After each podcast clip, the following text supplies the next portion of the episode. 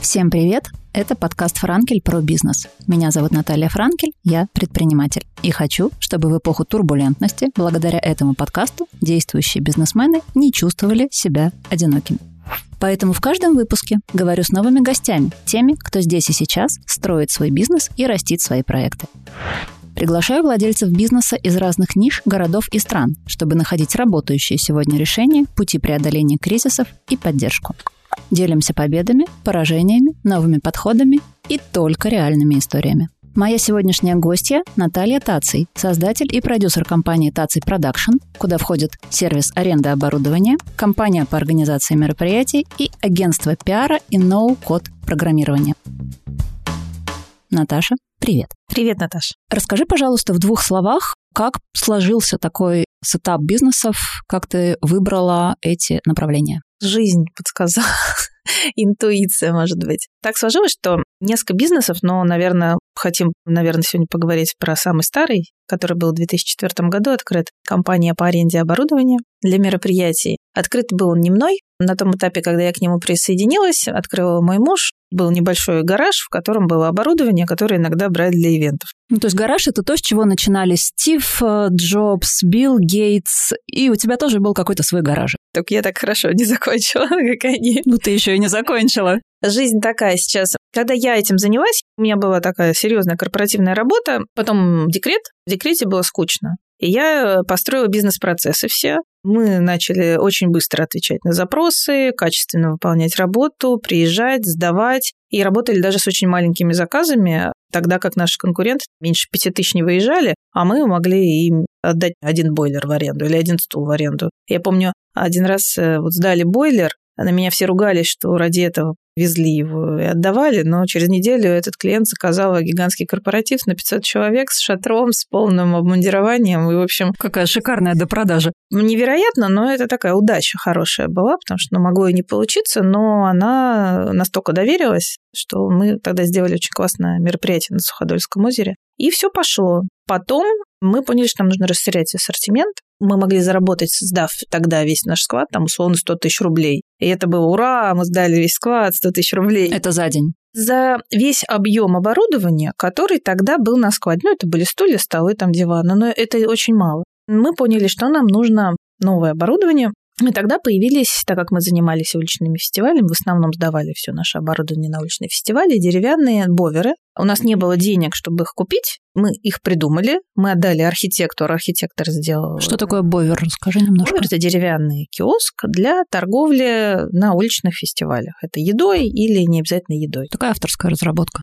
Нет, были похожие разработки в Москве, но они немножко другие конструкции были. Ну, в общем, для обычного да, человека плюс-минус то же самое. Но в Петербурге их просто не было. Никто не делал. Мы сами разработали таким образом их, чтобы они быстро, легко собирались разбирались. Не было такое, что приехали люди, взяли рейки и начали их сбивать полчаса. Тут конструктор, у меня папа занимается деревянным домостроением, они как раз закупили бельгийский станок, который на компьютере там программу загружаешь, и он тебе вытачивает, и ты потом просто собираешь. Мы с ним договорились, что вот дай нам три месяца, нам нужно там сколько-то их мы сделали, не помню, штук 70, договорилась с ним на рассрочку, и за три месяца работала как проклятая, чтобы, во-первых, надо же объяснить всем, что это новое оборудование, еще чтобы все взяли и заплатили столько, сколько мне надо. За три месяца мы полностью их отбили тогда и вернули деньги уже. Было достижение, потому что не просто надо было вернуть да, какой-то кредит банку, папа помог, не могла его подвести. И после этого мы начали сдавать. У нас были очень удачные годы, как раз когда до пандемии у нас шел сплошной рост. С какого года? Их ввели в 2017-м. Тогда в 2017-м у нас годовой оборот был где-то 5 миллионов рублей. С 2017 пошел рост, где-то мы вышли на 25 миллионов рублей в год. Это наш оборот был, заработок половину, наверное, где-то составлял. Очень-очень удачно шло. Мы докупали какое-то новое оборудование, расширили склад, персонал, нас все знали. Знали, что если я приду, то я где-то буду говорить слово «бовер» все время. Интересно, что мы сразу зарегистрировали торговую марку. Мне муж, он придумывает очень хорошо все вот эти названия, и тут он вот как-то, когда мы придумывали название, мы поняли, что нам нужно хорошо в выдаче выдаваться. Как нас будут искать? Киоск, корнер, там, деревянная конструкция. Домик. Да, слишком размыто, да, и каждое произнесенных мной слов, оно что-то означает нечто больше. Собирал буквы, говорит, давай назовем Бовер, правильно подобрал буквы, чтобы такого слова не существовало до, и будем вкладывать э, в раскрутку. И мы действительно вложили достаточно много в раскрутку, так что если набиваешь там Бовер в интернете, то он выскакивал наш сайт, но сейчас пришли уже к тому, что это стало общеупотребимое слово. То есть как Xerox. То есть вот в нашей индустрии его используют везде, и у нас сейчас идет как раз первый суд. Мы тут были в суде по интеллектуальным правам, они начали нас выбивать из поисковой выдачи. Даже есть нельзя грамм зарегистрированный аренда Бовера. Но не у тебя. Не у меня. У меня рент-ивент. Тут вот такая история. Мы везде то, что туда написали. Сейчас у нас был суд по интеллектуальным правам, и они все еще не могут определиться. Продолжает судебное разбирательство, хотя у нас есть все бумаги. И эти люди пытались доказать, что это название было придумано еще в Древнем Египте. Это было очень смешно, потому что я помню, как я присутствовала при создании этого названия и зачем мы это делали. То есть мы делали для того, чтобы все искали только нас. Сейчас, если набирать Бовер в аренду, куча всего. Мне тут недавно моя подруга, организатор мероприятия, звонила из Казани. Говорит, представляешь, что все бегают, ищут Бовера. Я так тобой горжусь. Я говорю, как это монетизировать, что они Бовера тут в Казани ищут? Ты работаешь только на рынке Петербурга или нет? Мы ездим в разные города, когда нас зовут. Вот мы ставили и в Абрау-Дюрсо, и в Ессентуках, и в Москве Бовер ставили. Но вообще я стараюсь работать только в Петербурге, хотя тут э, действительно денег сильно меньше. Но в Москву не выходила никогда. Ездили по заказам а, питерских, скорее, коллег.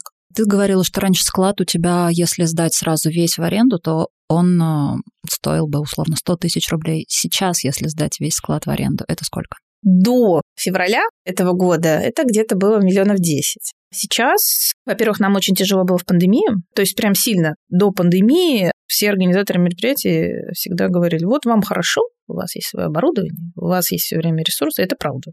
Ресурс действительно есть, он все время работает. Он говорит, а у нас ничего нет. Зато, когда началась пандемия, так стало хорошо, что у них ничего нет, а у нас стоят склады с оборудованием, которые никому, никому не нужны. То есть это оборудование для массовых больших мероприятий. Которые есть, запрещены. А больших. Два года мы платили ну, расходы где-то 1500 на то, чтобы оплатить склады, персонал, и причем непонятно, что Это будет. в месяц? Да, да. Причем непонятно, что будет. Вроде есть заказ, вроде нет. То есть у нас очень хорошо начинался 2020 год, у нас были хорошие большие подтвержденные заказы на юридический форум, на экономический форум. У нас должен был быть наш большой фестиваль. В других странах да, люди планируют, например, через пять лет что-то там окупится, это то, к чему мы подошли. 2020 год должен был быть пик нашей, в общем, бизнес-карьеры, потому что мы и декор еще э, запустили. То есть на декоре тоже очень хорошо можно было заработать тогда. И аренда, и наш большой фестиваль, мы получили поддержку на него беспрецедентную. Должно было быть центральное мероприятие на Большой конечной площади в 2020 году. Она была забронирована и согласована. То есть это должен был быть пик развития всех наших направлений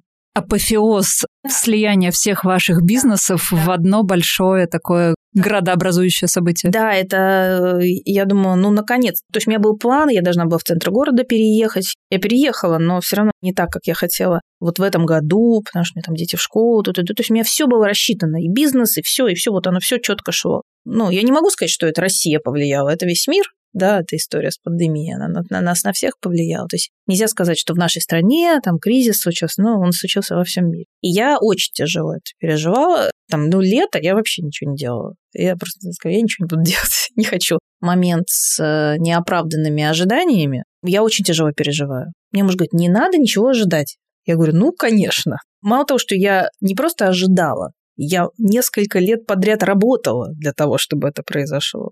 Не спала ночами, на монтажах, договаривалась со всеми клиентами. Я чего только не сделала, чтобы было то, что должно было произойти. Налаживала отношения. Я такая, все, я ничего не буду, гуляла с детьми. А муж у меня пошел, он, в принципе, IT, занимался всегда, и он экономист, и он просто пошел сразу же. Вот как только все началось, пошел там дополнительное образование, получил по ноу-коду. И уже начал работать, развивать, уже деньги начал на второй месяц зарабатывать этим. Все хорошо. А я все лежу и смотрю, думаю, да что за жизнь такая. И он мне говорит, давай все продадим, все оборудование продадим, и все, и будем заниматься другим бизнесом. Это к тому, что у кого-то есть чуйка, а у кого-то нет. А кто-то, как я, говорит, нет, ты что? В следующем году, ну точно все будет хорошо. Мы отобьемся, мы вернем былую славу, все у нас будет супер отлично. 21 год, июнь, мы начинаем неплохо, прям хорошо у нас начинают брать оборудование, люди быстро-быстро-быстро все пытаются вернуть. Заработать то, что да, не заработали то, в 2020 году. Заработали, и вот эти еще же перенесенные мероприятия были, которые надо срочно делать, потому что проданы билеты, надо их реализовать. И Беглов на третьей неделе июня опять закрывает все.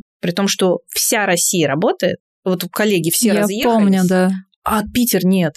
И это был жуткий шок, потому что мы продолжали платить опять аренду. Аренду. Взяли кредит с господдержкой, чтобы он был не ладен. Уже к началу 20, получается, второго Леша мне говорит, я же тебе сказал, что надо было все продавать. Я говорю, ладно, ты был прав. Он говорит, отлично, что мне теперь делать с этой информацией? И опять апрель, май пустые, люди не понимали, что делать. Ну, потому что же сезон, ну так, с апреля начинается, mm-hmm. где-то до октября, а потом зимние мероприятия. У нас такое оборудование, которое не работает особенно mm-hmm. сильно зимой. То есть мы скорее живем на том, на чем мы заработали. У нас есть. То есть сезон. сезон у тебя с э, апреля по октябрь. Да, да, да, да, да. Есть сезонность, то есть можно докупать было оборудование, которое будет работать зимой, но в этой части очень большая конкуренция в городе. Это звук, это дизайнерская мебель, этого достаточно, и нет смысла конкурировать mm-hmm. в этой нише. Нормально мы зарабатывали за сезон, чтобы заниматься подготовкой там, нашего фестиваля в зимнее время. То есть все нормально у нас, и команда э, одна и та же. То есть вы в рамках своей экосистемы вы распределяли да. равномерно да. нагрузку, чтобы То есть зимой как планомерно все делать. Не надо возить ничего, да, мы можем готовить фестивали. Как раз и бюджеты спонсорские пишут, билеты продаются, спикеры бронируются. Вот это все тогда делается. Наступает февраль 22 года.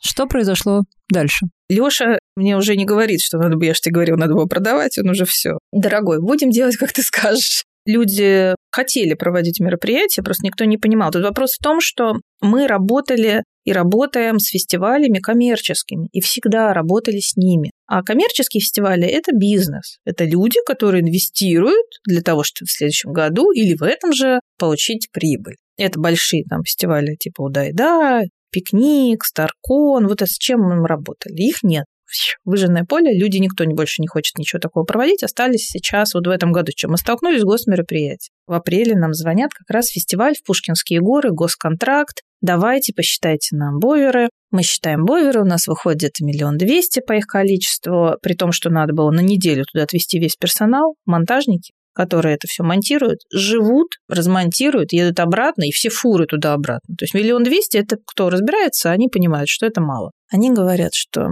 не-не, у нас 700.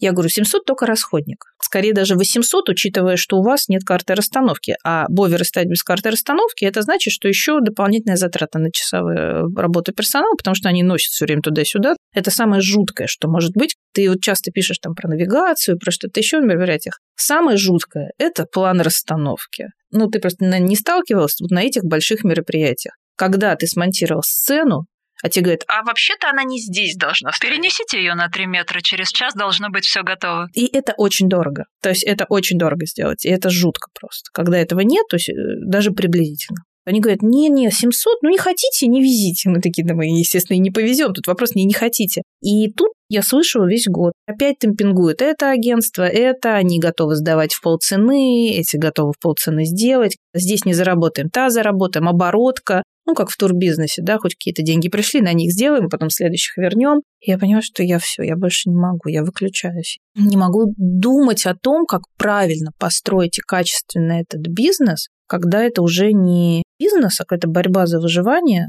чтобы хоть какие-то деньги на тебя упали. Но если до этого все шло отлично, сейчас я не хочу закупать никакое новое оборудование. Я не понимаю, ну будет нужно или нет, потому что чем дальше, тем хуже ситуация развивается. И думать о том, что какие-то спонсоры будут на фестивале, или у людей будут деньги покупать билеты на мероприятие. Я не вижу. Каждый месяц все хуже и хуже. И поэтому мы продали сейчас половину склада, мы оставили самое ходовое оборудование, боверы оставили, да, деревянную мебель, палетную мебель. Большую часть мы продали и все гасим, все вот наши эти кредиты с господдержкой. Собирали во время пандемии информацию у коллег, у кого как поддерживали. В Англии, в Германии. Как их поддерживали, просто плакать хочется. Человек, который Стаса Михайлова возил в Германии, просто компенсацию 22 тысячи евро Он сказал, я столько не зарабатываю на этих мероприятиях, сколько мне компенсацию заплатили. В Англии, конечно, всем ивенщикам, всем звукарям, всем они все время на танцах. Мы, нам дали кредиты, и мы их сейчас должны отдавать. Хотя... Много еще тебе осталось отдавать? Ну да, кредитов, ну где-то миллиона полтора. В общем, в целом, обидно их отдавать, понимаешь, из своего кармана, который ты зарабатываешь в другом месте. То есть вот мы сейчас отработали три месяца, и мы крутили эту историю как могли, да. Сейчас непонятно, что будет. И мы зарабатывали гораздо меньше. То есть если бы мы сейчас летом зарабатывали столько, сколько мы зарабатывали в 2018-2019 году, мы бы дали эти деньги в первую неделю работы. Сейчас сентябрь, то есть сезон по факту закончился. Ну, ну да, закончится там пошел. через 2-3 ну, да, недели да, совсем. Да. Ну вот у нас выходные большое мероприятие есть. Какой процент коммерческих событий в этом году к вам приходил и в итоге реализовался относительно общего числа запросов? Процентов 15, наверное. Остальное все это государственные Государственные, да, да. И я хочу сказать, что вот у нас на складе 150 бойлеров, и нам не хватало раньше. Сейчас мы ни за одно мероприятие не сдали больше 30. Но раньше вы, наверное, могли параллельно участвовать еще не в одном мероприятии. Да, но часто бывало типа та же да, да, лиги пикник, они все забирали. Они же забирают не только под еду, не только под... Э, под мерч. Из них можно построить павильоны больше. Все забирали на один. ВКФест в этом году взял там 30 или 40 штук. Это тоже очень-очень мало для их мероприятий. Обычно они брали несколько раз больше. То есть даже коммерческие мероприятия, коммерческое и некоммерческое, да, даже такого плана мероприятия, они сократились и по деньгам, и по количеству. Только ВКФест, наверное, и был значимый, куда продаются билеты. А остальное все такое маленькое. То есть это ненормально. Сдать 150 раньше в неделю, а сейчас давать, ну, дай бог, 30. Это очень серьезное падение вниз по уровню рынка. Нету спроса вообще на это здесь, в Петербурге сейчас, в этом году. Что будет дальше? Вот я ждала, что после первого года пандемии все наводится, после второго, и теперь третий пошел, у меня уже больше нет аргументов для того, чтобы эта история с арендой развивалась. И сейчас у меня коллега вернулся с выставки прокатчиков в Самаре. Он сказал, что в регионе тоже волнуются, говорят, что ДК начали закупать... Дома культуры. Да, сами именно выделяют бюджет, они сами закупают звук, свет какой-то минимальный, какие-то шатры, и сами проводят эти мероприятия на площадях, что-то еще у себя. То есть даже уже маленькие региональные арендные компании, они становятся невостребованными, потому что, ну, сами закупили. Но вот ты говоришь, что сейчас, в 2022 году, коммерческих крупных фестивалей, форумов и так далее почти не было. Твой прогноз на 2023 год? Я понимаю, что сложно. О чем ты думаешь сейчас, когда ты пытаешься планировать свой следующий сезон? Я бы вообще все закрыла именно по аренде. Сейчас у нас есть, да, вот это ходовое, мы его оставили. Я думаю, что будет еще хуже, так как у меня есть свой собственный да, фестиваль, который мы не делаем из-за пандемии уже и теперь уже из-за всего остального. Я точно знаю процесс подготовки. И ждать-то нечего особенно. Где теперь спонсоры чипсы Лейс там и так далее? Где эти все? Их не будет. Большая часть, да, спонсорской истории строится для больших коммерческих мероприятий, она важна. И более того, даже русские компании, они тоже не будут спонсировать. Все берегут деньги, тратят их на что-то другое, перегруппируются. Как я сейчас читаю сайт Event Industry английские, они там наоборот радуются, говорят, супер всплеск в этом году. Вот сейчас это лето, все вот эти крупные бренды соскучились по большим массовым мероприятиям, в кучу денег они выливают сейчас во все эти мероприятия, идет рост, в рост там 150% по оценке партнерской компании, которая партнерством занимается. У нас-то вообще наоборот. У нас, если ты звонишь и не хотите ли проспонсировать, люди смеются, сокращают бюджет на корпоративные подарки теперь. Ну, тоже, на что, в общем, никто не сокращал. Потому что они не знают, зачем им эти деньги могут пригодиться. Непонятно. Я считаю, что сейчас вообще супер время уходить из этих ивентов, потому что останутся одни гос-ивенты, а гос-ивенты – это не про творчество. Это ты берешь ТЗ и пункт за пунктом и молишься, чтобы микрофон не фонил. И все. То есть раньше, ну, вспомни, несколько лет, да, с 17-го, 16-го ивенты как вид искусства, способ самовыражения. Ты, вот, по-моему, делала фестиваль путешествий. Мы очень делали дендрофикально. Помню, бюджет 30 тысяч рублей у нас был на фестиваль. Я, я, мы возили тебе стулья, я помню. Но фестиваль путешествий, понимаешь, можешь себе представить фестиваль путешествий? Фестиваль релокации. Да-да-да. Статистика вчера какая-то вышла, да, что 63% респондентов назвали себя патриотами России, 43 из них хотят уехать из страны. Вкратце про фестиваль путешествий.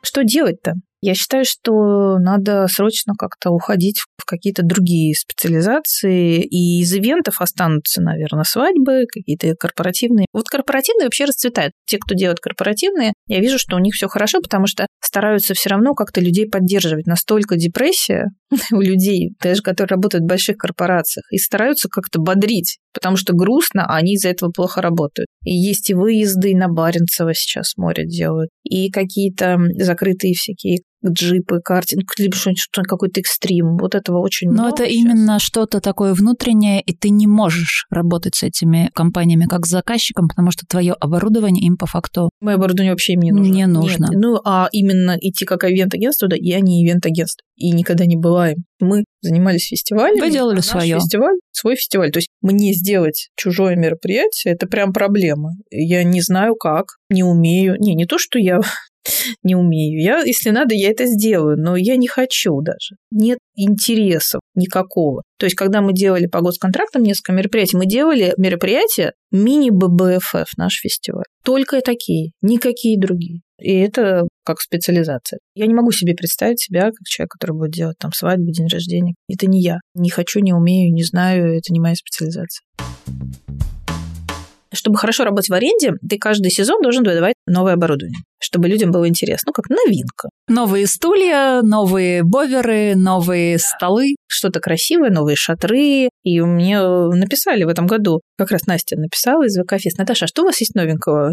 Я говорю, ты прикалываешься. Антидепрессанты. Два года прошло, то есть мало того, что я это все для вас сохранила, берите, пожалуйста, вам это надо. И вот я, потому что очень много компаний, которые были наши конкуренты, на кого мы в суд там подавали, что-то еще маленькие, они просто позакрывались, повесили замок на склад. Распродали все, да? Да, или распродали, или просто оно у них где-то лежит. Поддерживать дорого, дороже, чем просто закрыть. Я говорю, вы радуетесь, что осталось то, что вы привыкли, вот оно у меня есть. Потому что я могла это просто выбросить. Может быть, где-то даже мне было бы это легче сделать. Очень дорого это содержать, платить за то, чтобы там был все время человек, который это поддерживает. Склад, налоги, зарплаты. У меня же люди устроены официально. Это такая морока. Мне говорят, что новенького есть? К чему я говорю, большие компании, которые у нас есть лидеры отрасли в Петербурге, они в кредитах брали все время кредиты под новое классное оборудование. При этом оборудование всегда очень классное, крутое, супер, это гордость и удовольствие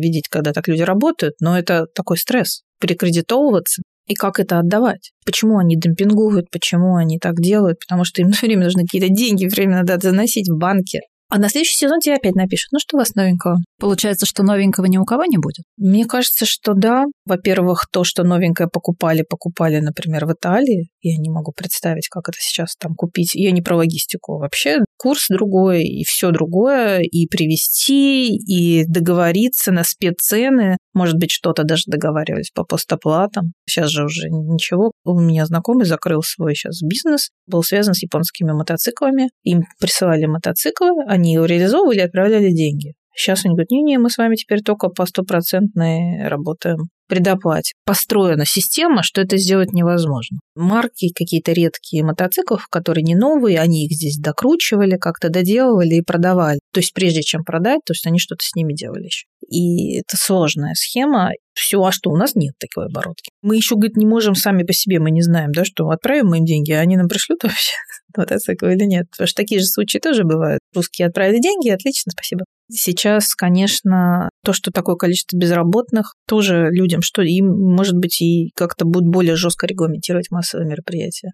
Потому что сейчас их очень жестко регламентируют. Поэтому, мне кажется, это сейчас не тот бизнес, куда надо вкладываться, где надо развиваться и где надо оставаться. Аренда позволяет мне быть не в ракушке внутри своего мероприятия, а я вижу вот всех, с кем я работаю много лет, я же всех лично знаю. И скольких уже нет. Их просто нет и нет. Ты имеешь в виду агентство, имеешь в виду какие-то мероприятия? Агентство, мероприятия. Было крупнейшее агентство до пандемии у нас здесь в городе работало, и оно просто в один месяц закрылось. У них тоже была оборотка, знаешь, как в туристическом бизнесе, да, пришли и ушли. И фестивали тоже. И я не вижу, что они будут как-то развиваться. Хотя вот в этом году были хорошие, вот, по-моему, мероприятия для собак. Хороший фестиваль был, Petshop. Да и Фонтанка SUP, замечательное мероприятие. Какие-то такие, кто откликнулись. Ну вот ВК-фест, было, а так и не вспомнишь. Раньше у меня был такой большой календарь, я писала в субботу у нас этот фестиваль, а в пятницу вот этот.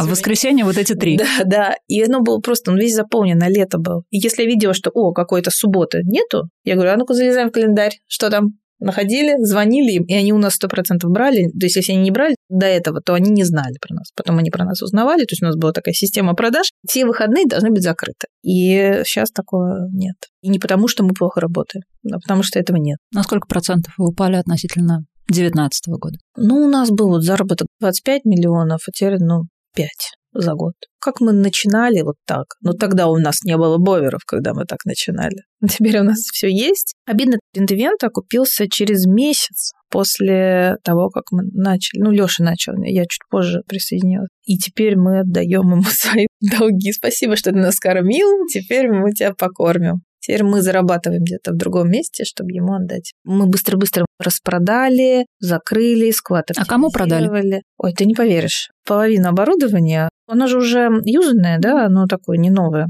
Авито. То есть не какой-то конкретной компании? Не, никому не надо. Нет, к нам приезжал кейтеринг, забрали у нас э, круглых столов и скатертей, кому вот это нужно под свои. Но это только один раз. А так приезжали люди просто и загружали на склад работать, загружали себе на дачу, возили. Но оно уже такое оборудование, знаешь, его уже издавать уже нельзя. То есть оно так устало. То есть уже нужно было заменить его на новое. Но нет возможности. Ну и никому это не нужно. И никто не позвонил и сказал, дайте нам эти круглые столы. Ноль звонков на эту тему. У Рентвента долги мы, собственно, продали, отдали, продали, отдали. У тебя есть какая-то точка невозврата, когда ты поймешь, что, ну, все уже, надо послушаться мужа, как он говорил два года назад, если она у тебя есть, на когда ты ее себе назначила? Я, честно говоря, морально уже отказалась от э, рентвента в плане того, что я уже вот эти сейчас летний сезон вообще не вникала в работу. Я ключевой продажник. То есть я знакомилась с главными со всеми продюсерами и э, им рассказывала про наше оборудование. А тут я не вникала, операционно у нас есть люди, они работают. Я уже погружена полностью в развитие нашего пиар-агентства, Телеграм, активно возвращаюсь к своим истокам, потому что я журналист, и главный редактор в прошлом, и сценарист, и, в общем, я решила туда, и оно как-то сразу начинает работать правильно. Вот это чувство я забыла, когда не надо так сильно сопротивляться течению, а оно все как-то как хоп, и по течению ты поплыл. И деньги, какие-то интересные сразу предложения, проекты, то есть я за последние там почти три года уже устала от этого,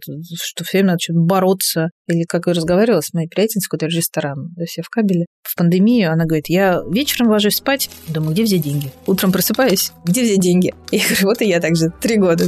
Где взять деньги? Где взять деньги? Где взять деньги? Где взять деньги? Если не рентовиант, деньги-то бы были бы, все нормально. Но постоянно то, что когда ты зарабатываешь, ну, я имею в виду из других мест, а тут ты должен своего старшего ребенка все время кормить, все время, ну, представляешь, на 500 тысяч в месяц, просто так. Чтобы оно просто продолжало быть твоим. Да, прям проблема. Но вот сейчас мы сильно сократили. Сейчас мы уже не 500 тысяч, сильно сократили, много отдали. Сколько сейчас? Где-то почти 200, ну, поменьше чуть-чуть. У меня была просто надежда. Я такой позитивный человек в этом плане. У меня была надежда, что нет, сейчас все заработает, сейчас все будет классно, сейчас заработает. Ничего не заработало вот так, как должно было заработать. То есть есть цитата Медведева. «Мы никогда больше не вернемся», он говорил 2008, «никогда больше не вернемся в 2018 год». Уже понятно, что уже не будет такого бизнеса. И какой он будет дальше. Если бы только вопрос пандемии был, сейчас летом было вообще все зашибись было, все бы работало отлично. Все мои надежды бы оправдались бы сто процентов. Я уверена в этом. Очень много кто уехал, кто хотел делать какие-то интересные большие мероприятия, и мы лишились большой спонсорской поддержки. Это тоже очень важно. Для уличных фестивалей это очень важно, спонсорская поддержка. На нее очень много что делалось. Даже в ВК-фест в этом году я не пошла, потому что я заболела ковидом, но на фотках обычно как смотришь, да, ну, какие-то интересные зоны интерактивные, большие. А тут такое большое око Саурона «Газпром». Говорю, ассоциация око Саурона, такой железный контейнер. И видела стенд Эрмитаж, по-моему, Зенит. Ну, то есть вот нет привычным глазу каких-то классных, веселых историй таких. Ну, хотя вот самокат на стереолето было. Но стереолето Илья Бортнюк, он гений в этом плане, который проводил стереолето каждый сезон, даже в пандемии. Причем мы же те дети, которые помнит, что в углу стоял телефон с круглым диском. С круглым диском, ты его крутишь. То есть мы пришли оттуда, а сейчас мы вот тут. Мои дети, когда увидели такой телефон в каком-то кафе, они долго пытались нажать внутрь этого кружочка с цифрой и говорили, а как он понимает, что я на него нажал?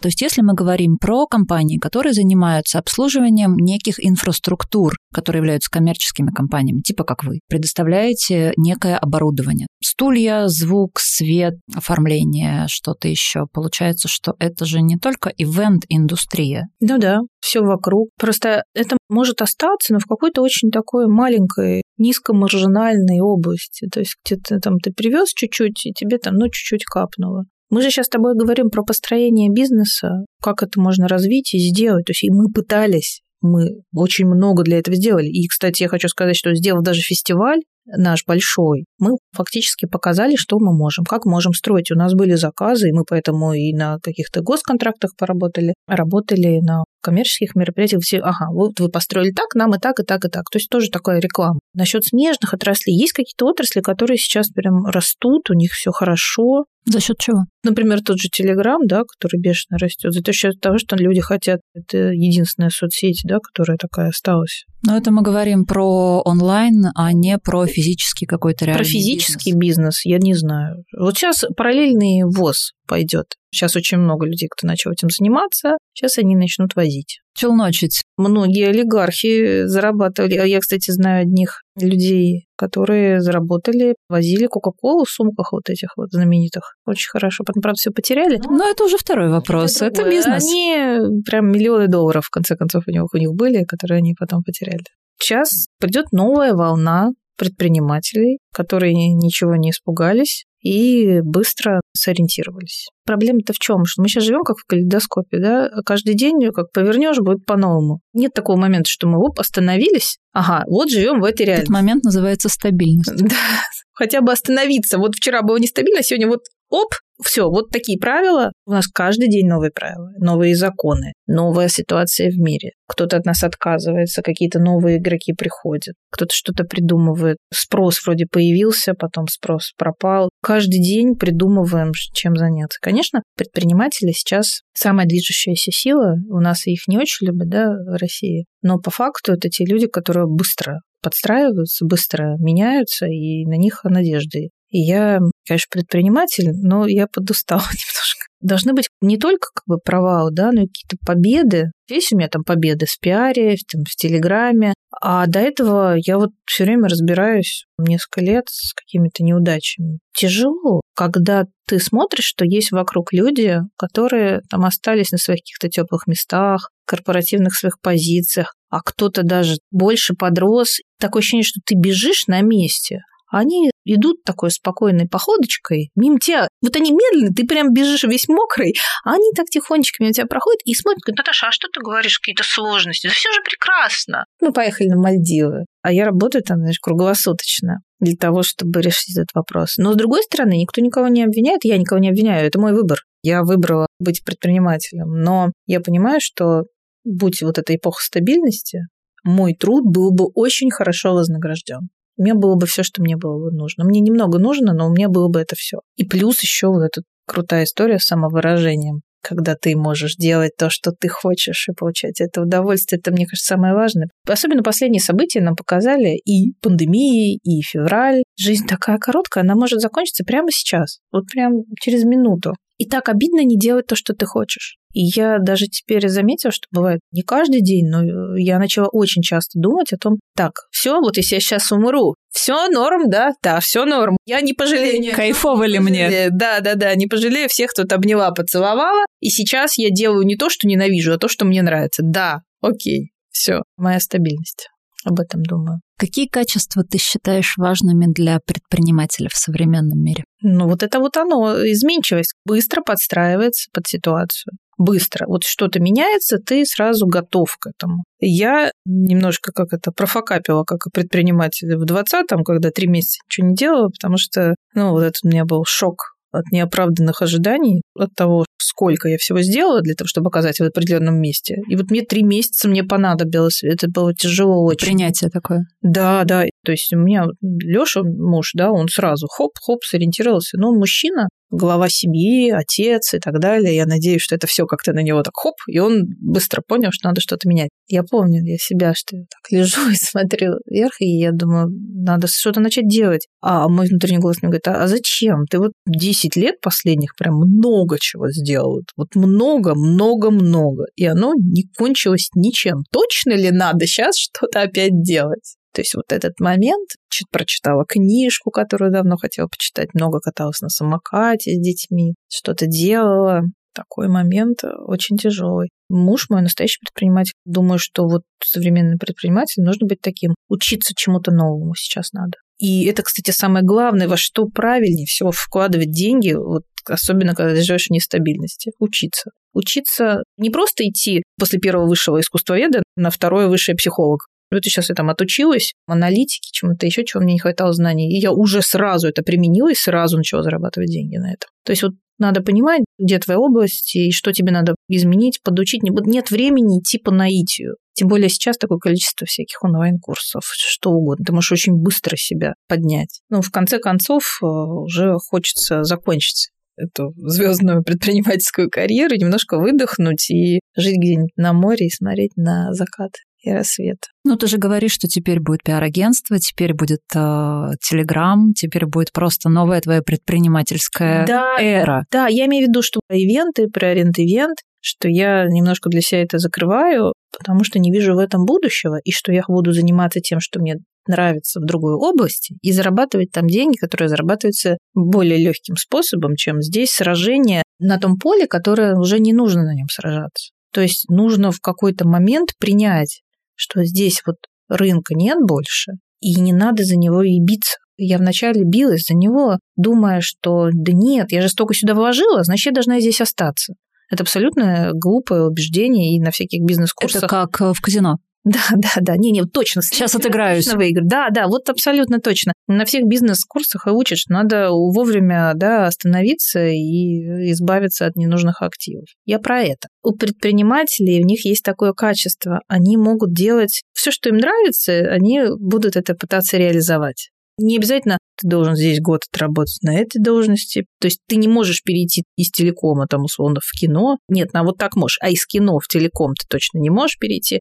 Предпринимательстве такого нет. Можешь заняться чем хочешь, главное найти на это ресурс. Чем хочешь, имеется в виду, что тебе это интересно. Верим в предпринимателей, которые сдвинут э, сейчас куда надо Россию. У меня легкая грусть, потому что я работаю с начала двухтысячных, и я работала в очень крутых журналах, на телевидении, и здесь, в Петербурге. Сделали очень много для того, чтобы Какое-то кино стало сюда приезжать, какие-то фестивали здесь стали проходить, кин кино, там, например, я в кино изначально работала. Спонсоры, партнеры заходили, какие-то крутые вечеринки. Мой муж работал на самых крутых вечеринках э, банкетным, и вот они делали промо, кейтеринг подачи, что-то еще придумывали, white пати придумывали, что-то еще, какие-то вещи, которые были очень необычные. И мы это внедряли в нашу жизнь, мы, наш с тобой возраст. И сейчас нам это все выключили и обнулили. То есть то, на что мы потратили половину нашей жизни 20 лет, просто сбросили. И вот это вот все, что я сегодня говорила, оно идет через эту призму. Не хочется делать что-то большое для всех, мне хочется делать что-то маленькое для себя. Когда Джордан Белфорд приехал, говорит, у нас такого фестиваля никто не делает. Но я никогда не был на таком мероприятии. Я говорю, как? В Сан-Франциско каждый день 35 градусов 12 месяцев в году. У нас единственный день солнечный в Петербурге. Я помню то лето, оно было совсем не ок. Я к тому, что вот эти вещи мы делали для того, чтобы мы все круто жили, мы все вокруг круто живем. И вот от этого телефона с диском мы перешли из-за нас, потому что мы создали этот спрос. Мы сделали столько за последние 20 лет важного, чтобы наша жизнь была такая классная и комфортная. И она сейчас э, уходит. И мероприятия тоже же на это влияли очень сильно. Это для нас очень важная история была каждые там выходные ходить на фестиваль. Я обожала это дело. Концерты, да я люблю это. А стереолето, тоже же 20 лет назад появилось стереолето. Вот эти все необычные музыканты Бортнюк привозил, британцев. Так интересно, мы такое не видели, никогда не слышали. И столько музыкантов наших современных сейчас сформировались благодаря тому, что тогда Илья Бортнюк начал на стереолето привозить тех, кого мы не слышали. Это было супер. Мне сейчас будет 40 лет, и я пришла к тому, что хватит завоевывать мир, Надо делать что-то, что очень нравится ну, для себя и не пытаться вот этот мир как-то победить. Это невозможно. Никак. Наверное, еще и предпринимателям бы посоветовала не побеждать мир, делать что-то свое, что-то очень важное лично для себя. И, возможно, в будущем это и победит мир, но больше без глобализма. Непонятно, чем это может закончиться. Даже уже ответила на один из вопросов Блица, к которому, собственно, я уже сейчас хочу перейти. Мои оставшиеся короткие вопросы, твои ответы. Как ты отдыхаешь? Как ты переключаешься? Два пункта. Значит, у меня дети, и очень люблю погружаться в их какие-то дела. Прям полностью погружаться, там что-то делать вместе, или куда-то идти вместе, или придумывать какую-то вместе идею. А второе, я очень много смотрю кино и сериалы, потому что изначально моя специализация – это кино, у меня диплом по кино, я люблю это, я анализирую. Ну, два фильма в день я точно смотрю. Правильная норма для кинокритика, для человека. Такая который... зависимость прямо некоторая. Ну, это привычка такая хорошая. Мне она очень нравится. Я меньше читаю. Я раньше читала очень много. Если бы детей не было, я бы читала больше. Мало, ну, не знаю, одну-две книги в год я могу прочесть. Но кино решает все задачи для меня. Для меня это важно. Я действительно отдыхаю. Это главное. Мне муж смеется, иногда рабочие моменты делают, для которых не требуется аналитика сильная. Я включаю какой-нибудь сериал, обязательно, чтобы была команда какая-нибудь. Либо они убийство расследуют, либо в офисе работают, что-нибудь. Он говорит, зачем? Я говорю, я выбираю лучшую команду, и мы с ней вместе работаем и решаем задачу. Они работают, я работаю, мы вместе работаем. Отлично. Да. В общем, это даже на меня позитивно влияет, я даже отдыхаю. О путешествиях я не отдыхаю пока еще, потому что одна не езжу. Мы даже немного ездим отдыхать. То есть сейчас вот на дачу в основном, куда-то еще. Мы ездили в Турцию, но это для меня была тяжелая работа. Лучше дома посмотреть сериал. Да, да, и вот это нормально. Какая твоя суперсила? Я стрессоустойчивая. Даже вот этот самый сильный стресс в моей жизни, мне понадобилось из него выйти три месяца. Поэтому я, наверное, большие ивенты сразу начала делать. Оно меня никогда не пугало. Когда что-то происходит, все начинают кричать вокруг меня, а я спокойно. Начинаю искать выход всегда, сразу, когда что-то происходит. Это, наверное, оно. Так как ты эксперт по кино, какой фильм ты посоветуешь предпринимателям номер один на все времена? Ну, наверное, Форест Гамп. Почему? Потому что Анил все время шел вперед, не обращая внимания ни на что. Что бы ему ни говорили, что он глупый, что он идиот, что у него ничего не получится. Человек, который все время шел вперед, и все. А дальше каждый уже для себя вытащит что-то здесь. Когда вот нет сил, ты просто включаешь и смотришь. Наверное, Форест Гамп. Прям самый первый пришел. Спасибо тебе за этот э, разговор, очень честный и очень откровенный. Спасибо, что пригласила, с радостью поговорила. Нам с вами пора прощаться. Внедряйте, применяйте и не опускайте руки. Подписывайтесь на нас на всех платформах, где вы любите слушать подкасты. Ставьте звездочки и сердечки. И если есть вопросы, я на связи. Ссылка на канал в описании.